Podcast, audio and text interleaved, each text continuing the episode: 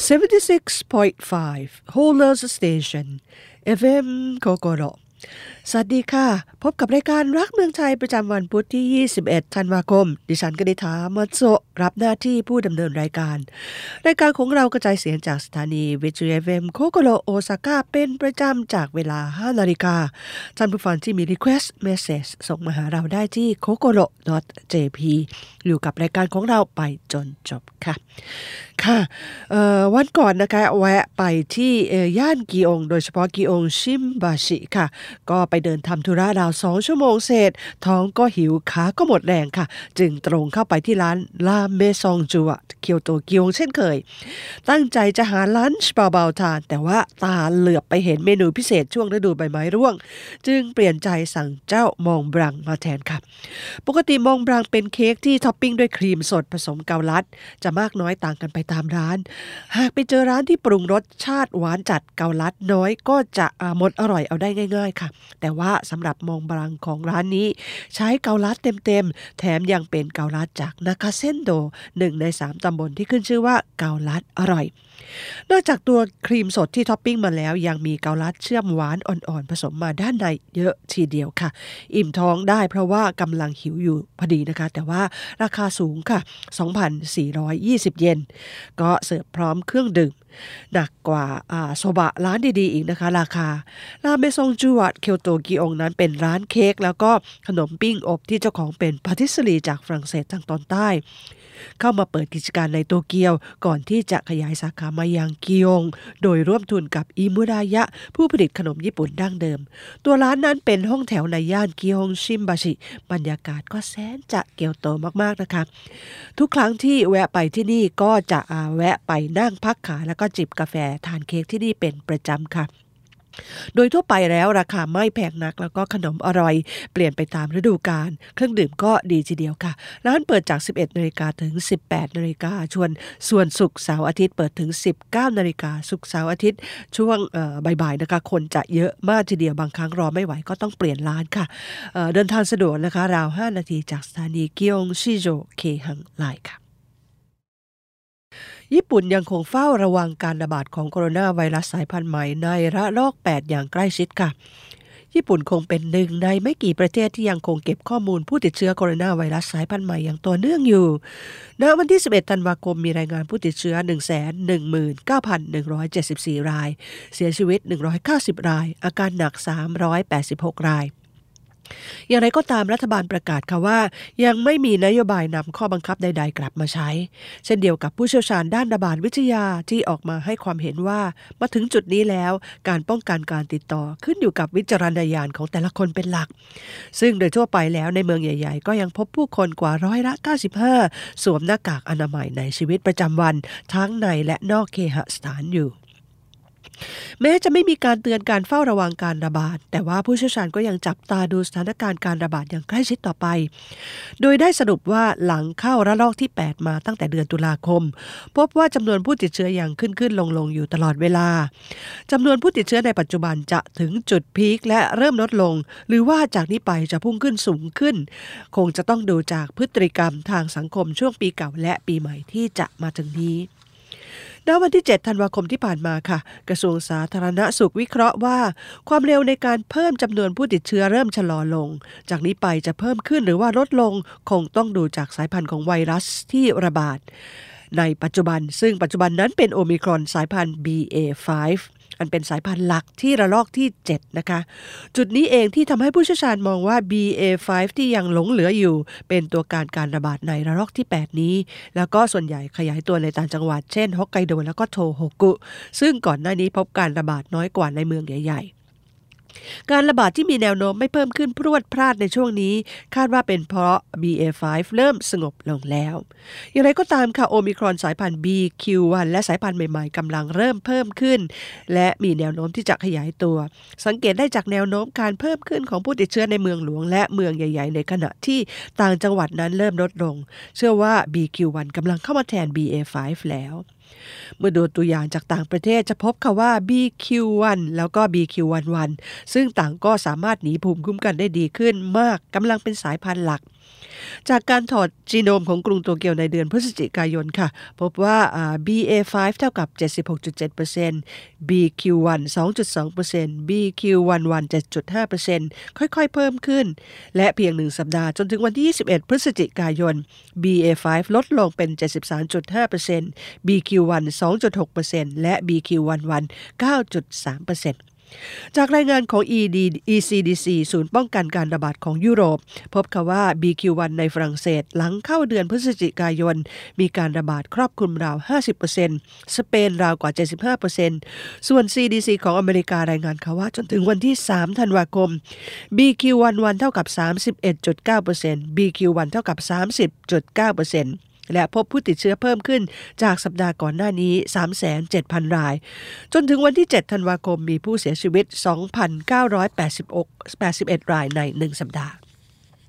แม้ว่าผู้เชี่ยวชาญจะยืนยันค่ะว่า BQ1 ไม่ได้มีความรุนแรงกว่า BA5 ก็ตาม แต่ว่าเมื่อจำนวนผู้ติดเชื้อเพิ่มมากขึ้นจำนวนผู้มีอาการรุนแรงและผู้เสียชีวิตก็มักเพิ่มขึ้นตามด้วย ด้วยเหตุนี้ค่ะ ญี่ปุ่นจึงเฝ้าระวัง BQ1 ซึ่งยังระบาดไม่มากในขณะนี้ว่า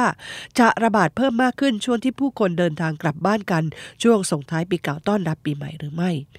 ณวันที่ 11 ธันวาคมค่ะ ศูนย์ป้องกันการระบาดญี่ปุ่นรายงานว่าในหนึ่งสัปดาห์ก่อนหน้านี้ทั่วประเทศศ มี BA5 54% BQ1 36% BA 275 8%แล้วก็ XBB 3%เป็นไปได้สูงค่ะว่า BQ1 จะค่อยๆ เพิ่มขึ้นจากนี้ไป ส่วนการระบาดของไข้หวัดใหญ่นะคะที่ทางการเฝ้าระวังณวันที่ 4 ธันวาคมค่ะ มีผู้ติดเชื้อใน 1 สัปดาห์เท่ากับ 0.13 น้อยกว่า 1 ซึ่งเป็นดัชนีการระบาดมากค่ะ แต่ก็จะต้องเฝ้าระวังกันต่อไปนะคะ สรุปค่ะไม่ว่าไข้หวัดใหญ่หรือว่าโอมิคอนสายพันธุ์ใหม่ ผู้คนก็ยังต้องรักษาระยะห่างล้างมือสวมหน้ากาก แล้วก็มันระบายอากาศในที่ปิดอับ พร้อมฉีดวัคซีนให้ครบถ้วนค่ะนอกจากอาหารด้านทะเลนะคะ แล้วก็เนื้อวัวอร่อยอร่อยแล้ว ญี่ปุ่นอย่างเนื้อหอมหลายอย่างด้วยการผักผลไม้ร่วมไปถึงมันเทศหรือว่าซัตสึไมโมะนะคะเท่าที่ผ่านมาก็มีการส่งมันเทศ ทั้งมันเทศสดแล้วก็ เมล็ด ไม่ใช่เมล็ดเขาเรียกว่าอะไรคะต้นอ่อนมันเทศไปขายในประเทศไทยค่ะ เมื่อวันที่ 6 เดือนธันวาคมที่ผ่านมาค่ะ ทางท่าเรือชิมิซึในจังหวัดชิซูโอกะเคนนะคะ ได้ประกาศว่าได้ส่งมันเทศ ซึ่งผลิตในจังหวัดใกล้เคียงกับท่าเรือค่ะ เช่นจังหวัดชิโซกะยามานาชินางาโนแล้วก็นิกาตะ ไปที่เมืองไทยเป็นจำนวน 10 ตันด้วยกันนะคะ ครั้งนี้เป็นการทดลองปลูก แล้วก็ส่งมันเทศเหล่านี้จากท่าเรือชิมิซึไปยังประเทศไทยครั้งแรกค่ะ จากนี้ไปบริษัท Japan Vegetable นะคะ ซึ่งเป็นตัวกลางสำคัญในการหา เกษตรกรที่ทำสัญญาปลูกมัน แล้วก็ส่งให้บริษัทรวมทั้งดูแลทั้งด้านการขนส่ง แล้วก็การรักษาศักยภาพประสิทธิภาพของผลิตผลรวมทั้งแพ็คกิ้งจัดลำเลียงนะคะไปยังประเทศไทย ตัวกลางคือบริษัท Japan Vegetable ก็จะทำการสำรวจตลาดต่อไปว่าเจ้ามันเทศที่ส่งไปนี้ ได้รับการตอบสนองจากผู้บริโภคในเมืองไทยมากน้อยแค่ไหนค่ะ เขาบอกบอกว่ามันเทศนั้นได้รับความนิยมในประเทศไทย แล้วก็ประเทศอาเซียนหลาย ๆ ประเทศด้วยกันเป็นเวลามาช้านานแล้ว แต่ว่าเท่าที่ผ่านมานั้นการลำเลียงการส่งมันเทศค่อนข้างลดลง เพราะว่ามันเทศเจอโรคระบาดบ้าง อะไรต่อมีอะไรบ้างก็เลยจะเพิ่มการผลิตนะคะ โดยเน้นที่จังหวัดชิโซกะยามานาชินากาโนแล้วก็นีกาตะด้านหลังเขาค่ะ เพราะว่ามีพื้นที่เกษตรที่ไม่ได้ทำการผลิตอะไรมาหลายปีแล้ว เกรงว่าที่ดินจะเสียไปโดยปราประโยชน์ แล้วก็จะเพิ่มผลผลิตได้มากขึ้นด้วยนะคะ ทางการก็เลยได้ตั้งบริษัท Japan Vegetable นี้ขึ้นมาเมื่อเดือนกันยายนที่ผ่านมาค่ะ เท่าที่ผ่านมาคาดว่าในปี 2023 ที่จะมาถึงนะคะ จะทำการผลิตมันเทศได้รวม 15 เฮกเตอร์ด้วยกัน แล้วก็ในปี 2025 จากที่ส่งไปแค่ 10 ตันในปีนี้นะคะ จะเพิ่มเป็น5,000 ตันทำรายได้ถึง1 6,000 ล้านเยนนะคะ ก็มาดูกันค่ะว่าหลังจากทำมา marketing แล้วนะคะสำรวจ marketing ตลาดในเมืองไทยแล้ว เจ้ามันเทศเหล่านี้จะได้รับความนิยมชมชอบมากน้อยแค่ไหนต่อไปค่ะ76.5 Holders Station FM โคโกโดท่านผู้ฟังกำลังรับฟังรายการรักเมืองไทยประจำวันพุธที่ 21 ธันวาคม จากสถานีวิทยุ FM โคโกโดโอซาก้าอยู่เป็นประจำนะคะ ช่วงหลังของรายการยังมีเรื่องราวต่างๆ มาคุยให้ฟังค่ะเริ่มจากสินค้าขายดีในญี่ปุ่น ประจำปี 2022 ผ่านอเมซอน30 อย่างค่ะที่ Nikkei Trendy จัดอันดับ เมื่อวันที่ 4 พฤศจิกายนที่ผ่านมา Nikkei Trendy ได้เปิดเผยผลการจัดอันดับสินค้าขายดีผ่านอเมซอนประจำปี 2022 ที่ผ่านมาครับโดยกำกับเสริมนะคะว่าหลังผ่อนคลายข้อบังคับเกี่ยวกับโคโรนาไวรัสสายพันธุ์ใหม่ เมื่อเดือนมีนาคม 2022 เป็นต้นมาตลาดไม่ได้เกิดการบริโภคล้างแค้น หรือว่า revenge consumer consumer ดังที่คาดคิดค่ะ ดูเหมือนนะคะว่าผู้คนยังกังวลกับความไม่แน่นอนที่สืบเนื่องมาจากสงครามในยูเครน แล้วก็ราคาเงินเยนที่ตกต่ำลงมากกว่า ความรู้สึกปลดปล่อยที่ได้ออกนอกเคหสถานนะคะ สินค้าขายดีในปี 2022 ค่ะ ได้เปลี่ยนคอนเซปต์จากการประหยัดเวลาเมื่อต้องจมอยู่ในบ้านมาเป็นสินค้าเพื่อผ่อนคลายหรือว่า healing ค่ะ เช่นสินค้าช่วยให้หลับสนิท ยกตัวอย่างเช่นยาคูลท์ 1,000 หรือว่า Y1,000 ที่ช่วยให้หลับสบายขึ้น ทำยอดขายสูงเป็นอันดับหนึ่ง เช่นเดียวกับเครื่องดื่ม Alinamin Night Recoverเครื่องอุ่นหูก่อนนอน ซึ่งมีเรียกในภาษาญี่ปุ่นว่าไนท์มินมิมิโฮกุไทม์ จากราคาสินค้าที่ขยับตัวสูงขึ้น ก็ทำให้สินค้าราคาเบาจากจีน หรือว่าสินค้า outdoors นะคะ เช่นยี่ห้อ Workman ก็ทำยอดขายดีเช่นกัน สินค้าราคาแพงที่ทำตลาดได้เช่น j u n e r l e s s TV โทรทัศน์ที่ไม่มีเครื่อง tuner รถยนต์ EV นอกจากนั้นค่ะสินค้าที่เคยฮิตในอดีตบางชิ้นเช่นของเล่นทามาก็อตจิก็กลับมาพัฒนาใหม่เป็นทามากดจิสมาร์ตก็ได้รับความนิยมในหมู่วัยรุ่นอีกรอบหนึ่งค่ะ รถยนต์ EV หรือว่า j u n e l e s TV คงมีราคาสูงพอสมควรนะคะ หาซื้อไม่ได้ง่ายๆค่ะ ตั้งใจจะไปหายาคู1,000 หรือว่าวาย1,000 มาลองจิบซักขวด 2 ขวดนะคะ ส่วนสินค้าแนะนำสำหรับคนไทยน่าจะเป็น PCM เเดเคียกุเนกริงห่วงคล้องคอคลายร้อนในหน้าร้อนค่ะ แล้วก็ bottle สำหรับใส่น้ำอัดลมเขาว่าปีนี้ขายได้ถึง 360,000 ขวดทีเดียวค่ะ คร่าวๆว่าด้วยเรื่องของม่านโนเรนนะคะ ทุกครั้งที่ไปเกียวโตดิฉันมักจะมองหาม่านโนเรนตามหน้าร้านเล็กใหญ่ทั้งหลาย เพราะว่านอกจากจะมีสีสันดีไซน์ที่งดงามแล้ว โนเรนยังเป็นสัญลักษณ์สื่อประวัติศาสตร์ ความเป็นมาของร้านนั้นๆ อีกด้วยค่ะ นเรมเป็นคำศัพท์ที่เริ่มใช้กันในสมัยปลายคามาคุระราวคริสตศตวรรษที่ 12 นะคะ